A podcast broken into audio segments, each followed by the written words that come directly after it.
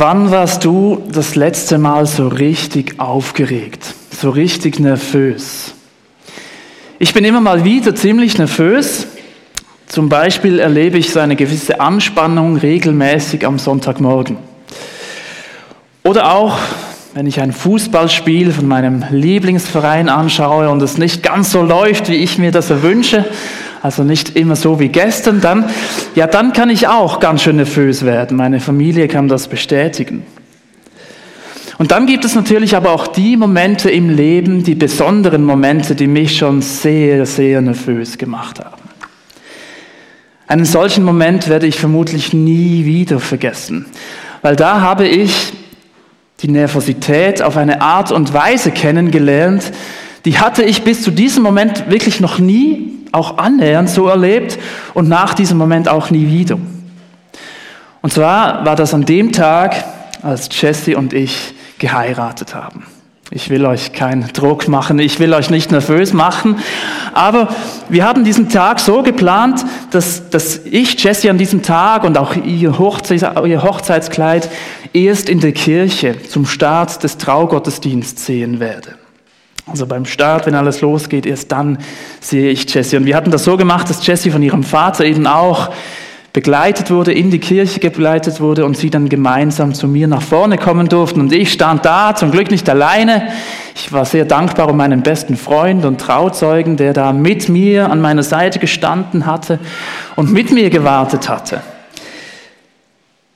Ich kann euch sagen, in diesem Moment habe ich eine neue Form von Nervosität kennengelernt. Ich frage mich bis heute, wie das nur ausgesehen haben muss. Also das, das, ja, ich weiß es nicht. Ist vielleicht auch besser so. Denn tatsächlich hat die eine Seite meiner Unterlippe und wirklich nur die eine Seite der Unterlippe hat für mich unkontrollierbar gezuckt. Hey, das war so, also es war so ein komisches Gefühl das habe ich bisher nie, das habe ich seitdem nie wieder erlebt. Das war ganz, ganz komisch, wirklich so hin und her und ach, also schrecklich. Es war ein ganz, ganz komisches Gefühl, aber es war ja auch ein ganz, ganz besonderer Moment. Es war ein ganz, ganz besonderer Tag. Es war unser Hochzeitsfest. Es war unser großer Hochzeitstag, auf den wir viele Monate hingefiebert hatten. Und es war wirklich auch ein wunderschöner Tag. Wir denken gerne daran zurück. Und es war auch der Tag, an dem ich zum allerersten Mal mit Jessie als meine Ehefrau an einem Tisch gesessen bin.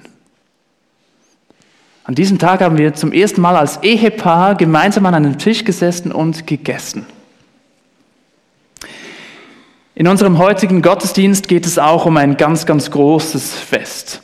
Genauer gesagt geht es um drei Tischmomente von drei großen Festen. Und den Startschuss machen wir mit einer Geschichte aus dem Alten Testament. Die Geschichte spielt zu der Zeit, als David König war vom Volk Israel. Das war so seine Blütezeit.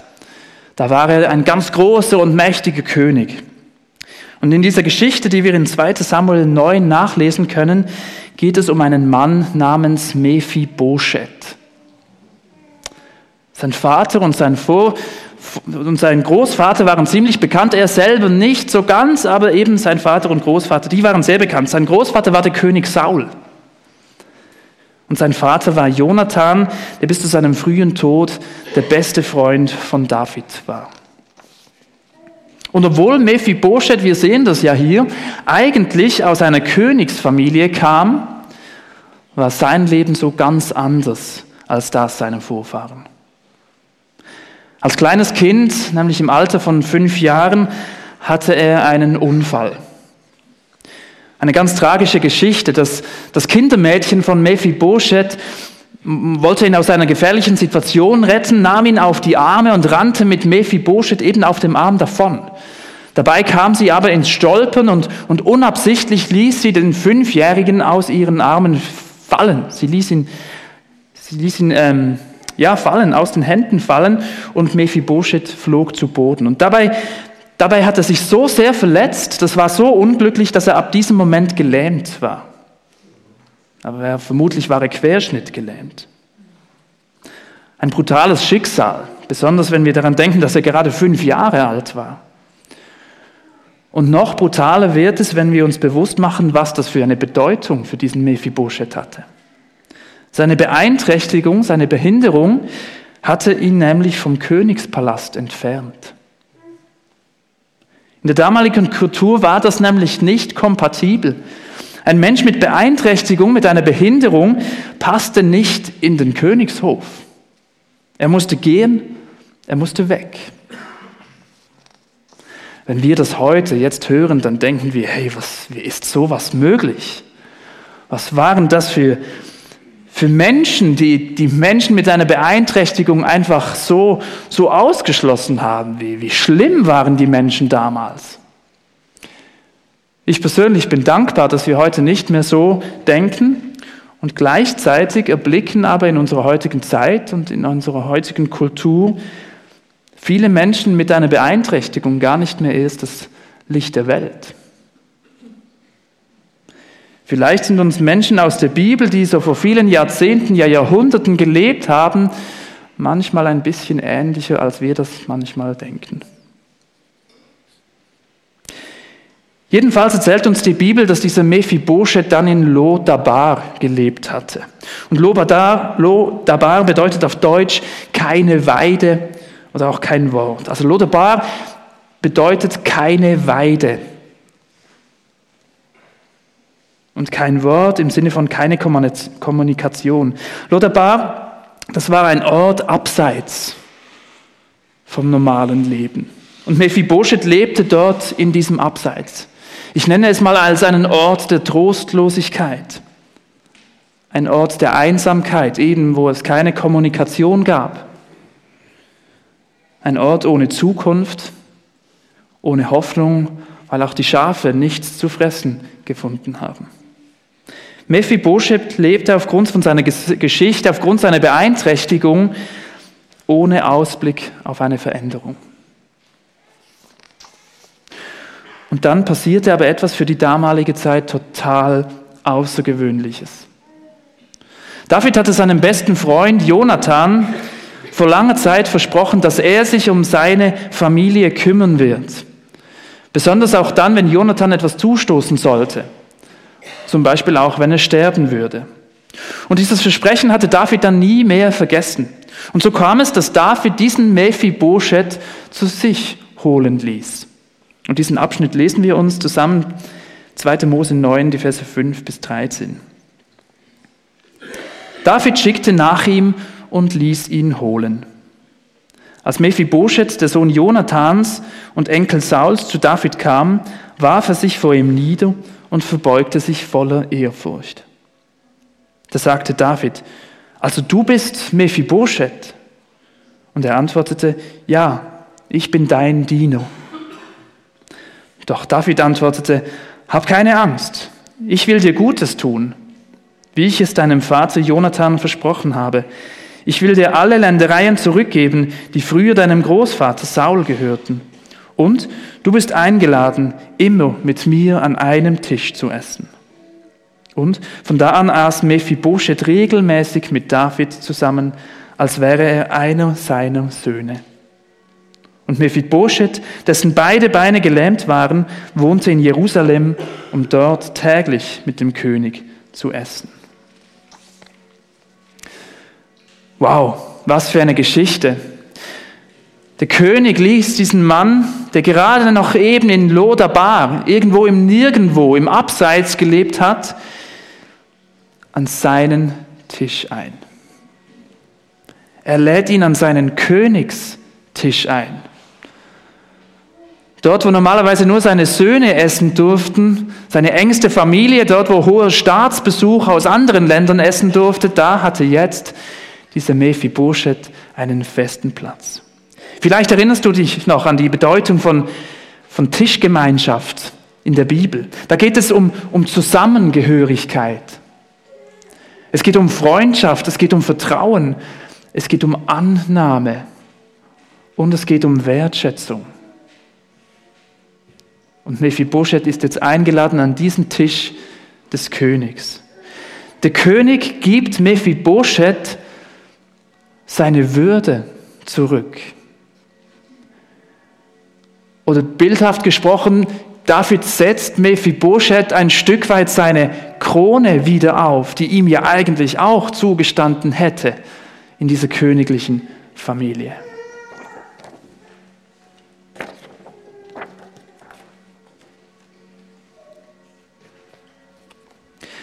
Und dieser Gedanke bringt mich jetzt zur zweiten Geschichte, die wir miteinander anschauen wollen. Wir schwenken ins Neue Testament. Im Neuen Testament lesen wir nämlich auch von einem Tisch. Und zwar lesen wir dort, dass wir, dass jeder von uns, du und ich, dass wir auch eingeladen sind an, an so einen Königstisch. Auch wir sind eingeladen zu einem ganz, ganz großen Festessen. Und zwar lesen wir diesen Text im Buch Offenbarung, im, im letzten Buch der Bibel. Gott hatte dort einen Mann namens Johannes in, in sehr bildhafter Sprache aufgezeigt, ähm, was, was am Ende der Zeit auf uns zukommt und was auch nach diesem Leben hier auf dieser Welt, was uns dann erwarten wird. Und dort lesen wir Folgendes, auch das lesen wir zusammen, Offenbarung 19, die Verse 6 bis 9. Eben das ist aus Sicht von diesem Johannes, der etwas erleben durfte, etwas gesehen hatte und jetzt erzählt er uns, was er da gesehen hatte, was dann einmal auf uns zukommt. Dann hörte ich, Johannes, ein weiteres Mal einen Jubelgesang, der von einem vielstimmigen Chor zu, kommen schien und wie das Tosen einer mächtigen Brandung und wie ein gewaltiges Donnerrollen klang. Halleluja, gepriesen sei der Herr, denn er ist es, der von jetzt an regiert. Er, unser Gott, der allmächtige Herrscher. Lasst uns jubeln vor Freude und ihm die Ehre geben, denn jetzt wird die Hochzeit des Lammes gefeiert. Seine Braut hat sich für das Fest bereit gemacht. Sie durfte sich in reines, strahlend weißes Leinen kleiden. Das weiße Leinen stellt das Gute dar, das die getan haben, die zu Gottes heiligem Volk gehören und sich nach Gottes Willen richten. Der Engel befahl mir, schreibe, glücklich, wer zum Hochzeitsmahl des Lammes eingeladen ist. Und er fügte hinzu, auf alle diese Worte ist Verlass, denn es sind Worte Gottes. Ein gewaltiger Text. Die Sprache ist, wie schon erwähnt, sehr bildhaft und je nachdem auch ziemlich gewöhnungsbedürftig für unsere heutige Zeit. Und eigentlich könnte man schon eine ganze Gottesdienstserie zu diesen vier Versen machen. Ich will es heute sehr, sehr knapp halten und ich hoffe auf euer Verständnis, wenn wir auf viele Aspekte jetzt von diesem Text gar nicht eingehen. Aber so viel, die Bibel vergleicht das, was Gott für uns Menschen nach diesem Leben hier auf der Welt für uns vorbereitet hat mit einem großen Hochzeitsfest. Wir leben auf diesen Moment hin, wo wir, nachdem wir auf diese Welt gestorben sind, uns an diesen einen Tisch setzen werden mit niemand anderem als Jesus höchst persönlich. Und die Bibel benutzt an einigen Stellen eben dieses Bild von, von einem Brautpaar, um diese, um diese Beziehung zwischen Jesus und uns Menschen zu beschreiben. In diesem Bild sind die Menschen, die an Jesus glauben, die ihm vertrauen, die mit Jesus durchs Leben gehen wollen, die Braut. Wir haben es gelesen, Vers 8. Seine Braut hat sich für das Fest bereit gemacht. Sie durfte sich in reines, strahlend weißes Leinen kleiden. Eine kurze Klärung an dieser Stelle. Wer darf denn diese Braut sein? Wer darf diese reinen, diese schönen weißen Kleider anziehen? Die Bibel ist hier sehr unmissverständlich. Alle sind eingeladen. Jeder einzelne Mensch ist eingeladen, sagt uns die Bibel. Und in Johannes 1, Vers 12 lesen wir, dass alle, die Jesus aufnehmen und an seinen Namen glauben, also alle, die ihm vertrauen wollen, die sich und ihr Leben Jesus anvertrauen wollen, die sagen, ja Jesus, ich möchte mit dir durch dieses Leben gehen, dass sie das Recht bekommen, ein Kind von Gott zu sein oder um Teil von dieser Familie Gott, Gottes zu sein. Jeder ist eingeladen, Teil von dieser Familie zu sein. Gott wünscht sich, dass jeder einzelne Mensch Teil dieses Hochzeitsfestes sein wird. Er wünscht sich, dass alle diese unvergleichbar große Freude, diesen Jubel miterleben werden, von dem wir vorhin gelesen haben. aber eben er zwingt niemanden dazu. Oder bleiben wir vielleicht in diesem Bild, Gott will keine Zwangsheirat. Er wünscht sich, dass diese Braut, die auf ihn zukommt, freiwillig diesen Weg geht und nicht gezwungen wird dazu. Aber wenn wir uns entscheiden, ja, ich, ich möchte mit Jesus leben, ich möchte auf dieses Fest hin leben, ja eben, dann leben wir auf dieses Fest hin, auf dieses Hochzeitsfest. Wir leben auf dieses große Hochzeitsfest, auf dieses große Festessen hin. Jetzt, im Moment, da sind wir noch unterwegs. Die Braut ist noch unterwegs, sie ist noch nicht am Ziel.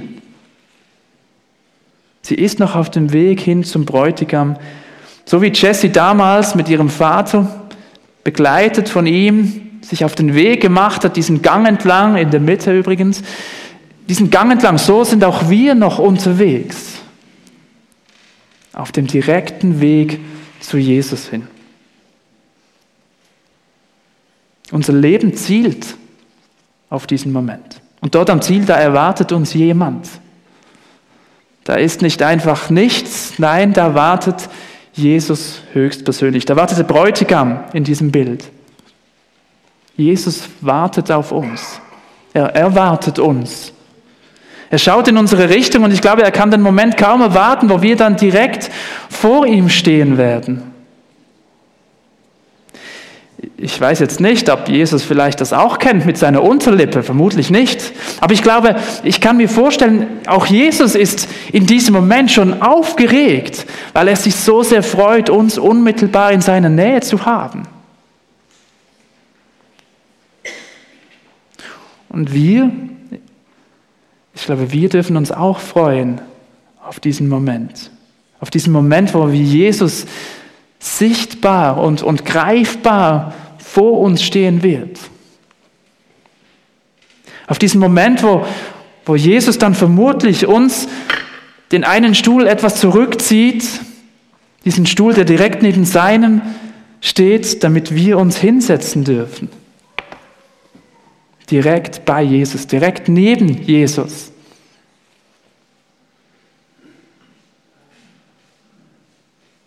Wir werden mit Jesus gemeinsam an, an einem Tisch sitzen. Wir werden essen und trinken mit ihm. Wir werden ihm in die Augen schauen dürfen.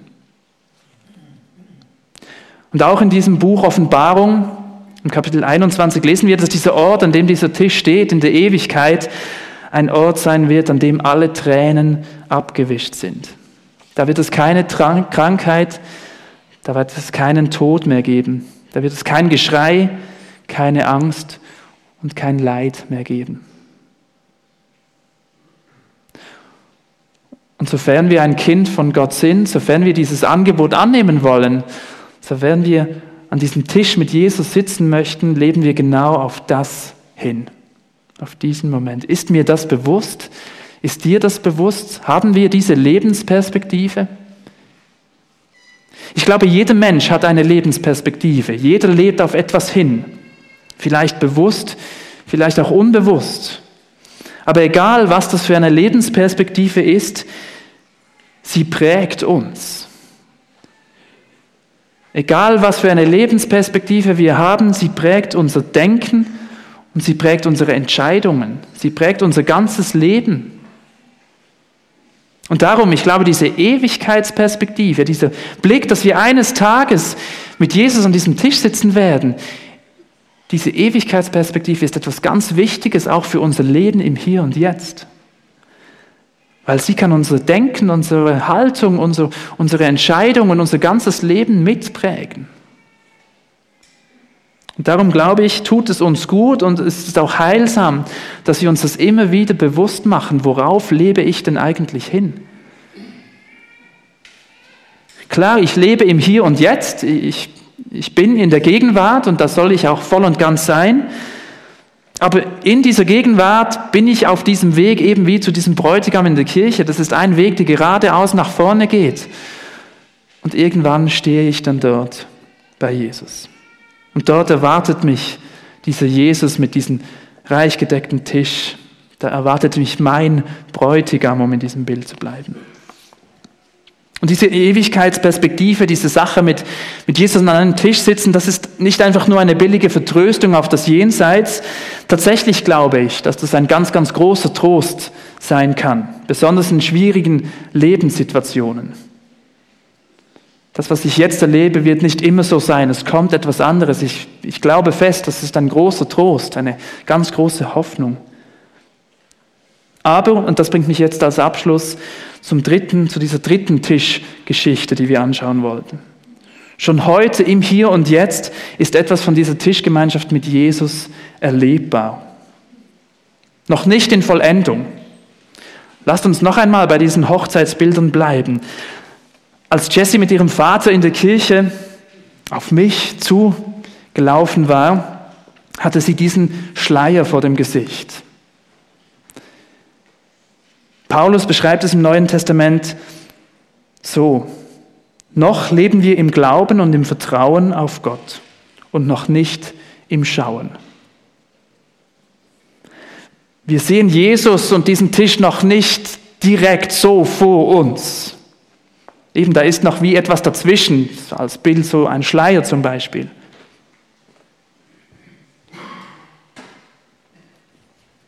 Aber trotzdem kann dieser Glaube dieses Vertrauen auf Gott sehr konkret und sehr erlebbar und erfahrbar sein. Schon heute gibt es so eine Art Vorgeschmack auf das, was uns dann da mal erwartet in der Ewigkeit. Und darum hat Jesus seinen Jüngern, seinen Freunden, bevor er gestorben ist und auferstanden war und zurück zum Vater in den Himmel gefahren ist, hat er ihnen ein Ritual mitgegeben. Jesus hat ihnen gesagt, eines Tages werden wir an diesem Tisch zusammensitzen und gemeinsam feiern und essen und trinken. Aber bis es soweit ist, bitte feiert regelmäßig zusammen das Abendmahl. Abendmahl, unter diesem Namen kennen wir es. Im Neuen Testament gibt es verschiedene Begriffe für dieses Fest. Und es beinhaltet auch verschiedene Bedeutungen. Klar, zentral ist der Aspekt, dass wir uns regelmäßig daran erinnern wollen, dass Jesus für uns diesen schmerzhaften Weg zum Kreuz auf sich genommen hat. Obwohl er völlig frei und völlig frei von Schuld und Sünde war, hat er alles Schuld und alles Leid auf sich genommen. Und Jesus ist nicht tot geblieben, er ist auferstanden, er lebt. Der Tod ist besiegt und so wie er lebt, sind auch wir eingeladen zu leben, ewig zu leben.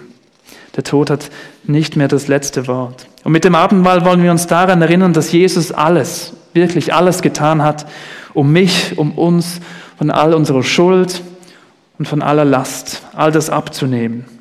Das ist auch der Grund, warum wir eingeladen sind, diese weißen Kleider anzuziehen.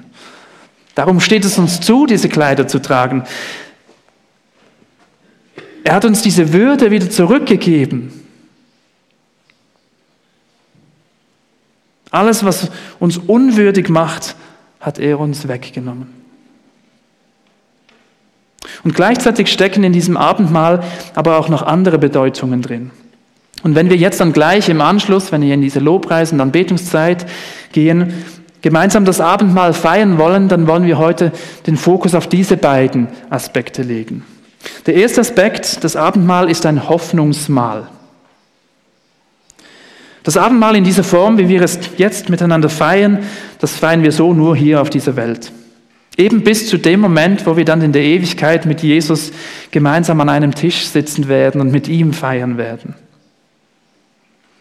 Kleines Detail, Jesus hatte gesagt, dass er verzichtet auf diesen Traubensaft und den Wein, bis zu dem Moment, wo wir dann mit ihm an diesem Tisch sitzen werden.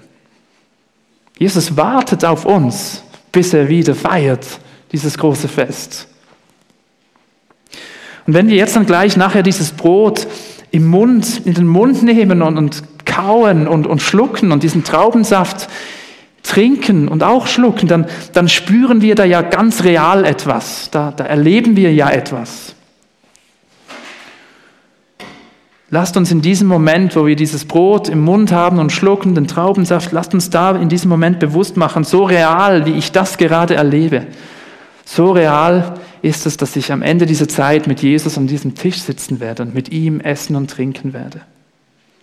Dieses große Hochzeitsfest, auf das lebe ich hin. Und vielleicht ermahnt uns dieser Moment bei diesem Hoffnungsmahl auch ein bisschen. Vielen von uns geht es grundsätzlich sehr gut. Viele von uns sind reich, viele von uns sind satt. Und vielleicht ermahnt mich dieses Hoffnungsmahl und stellt mir auch die Frage, Jochen, was ist denn das eigentliche Ziel von deinem Leben? Worauf lebst du eigentlich hin? Mit was für einer Perspektive gehst du durchs Leben?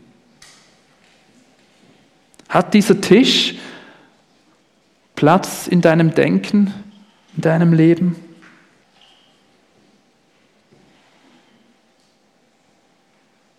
Oder hoffst du dir schon alles jetzt auf dieser Welt erleben zu wollen?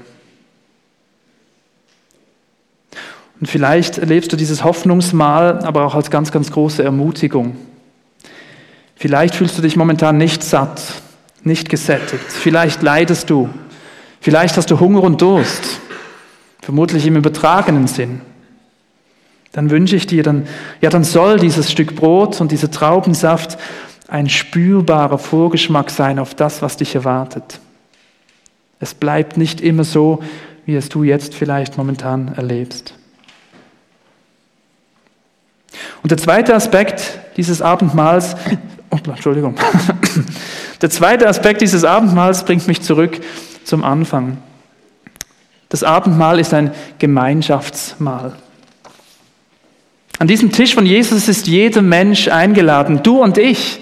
Wir sind eingeladen. Ich, ich habe hier einen Platz, das ist genial, da dürfen wir uns freuen, darum dürfen wir fröhlich dieses Abendmahl feiern. Wie genial ist das denn? Wir werden mit Jesus an einem Tisch sitzen dürfen, mit ihm anstoßen, mit ihm essen.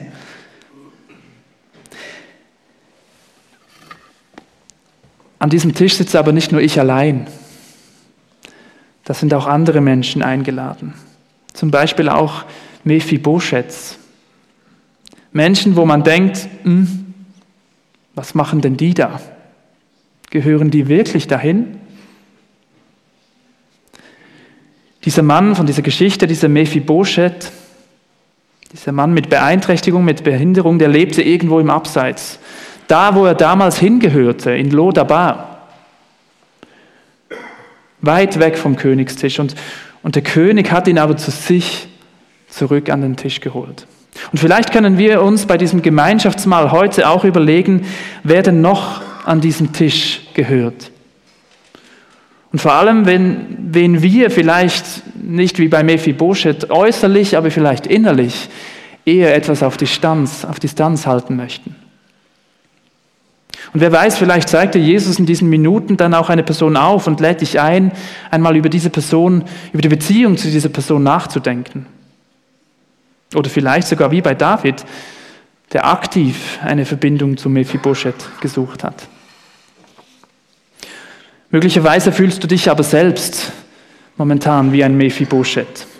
Vielleicht fühlt sich dein Leben momentan auch trostlos und hoffnungslos an. Wie soll es weitergehen? Wo ist da irgendein Lichtblick? Dann wünsche ich dir, dass du das, was ein Theologe, was Jörg Zink formuliert hat, in den nächsten Minuten spürbar erfahren darfst. Es sagt, wenn wir gemeinsam das Abendmahl feiern, und ich beziehe das jetzt wirklich auf dieses Abendmahl, das wir gleich gemeinsam feiern werden, wenn wir jetzt dann gleich dieses Abendmahl gemeinsam feiern, dann feiern wir das als, als Gemeinschaft von Beheimateten, die auch auf den langen, einsamen Straßen ihres Lebens wissen, wo sie zu Hause sind.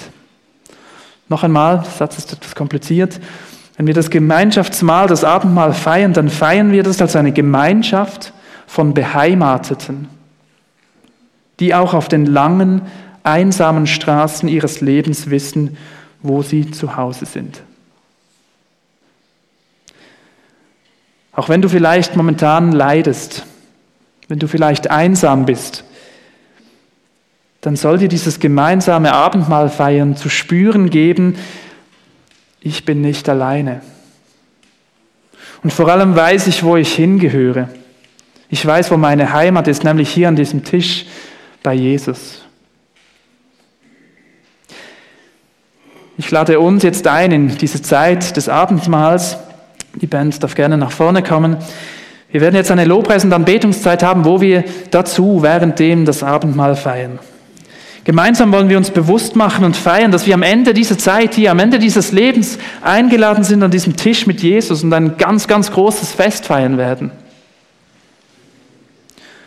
Und wenn du das möchtest, dann bist du herzlich eingeladen, an diesem Abendmahl mitzumachen. Wenn du, wenn du das nicht möchtest oder momentan noch nicht weißt, ob du bei diesem Fest dabei sein möchtest, dann musst du natürlich nicht nach vorne kommen, dann darfst du das Abendmahl auch einfach stehen lassen.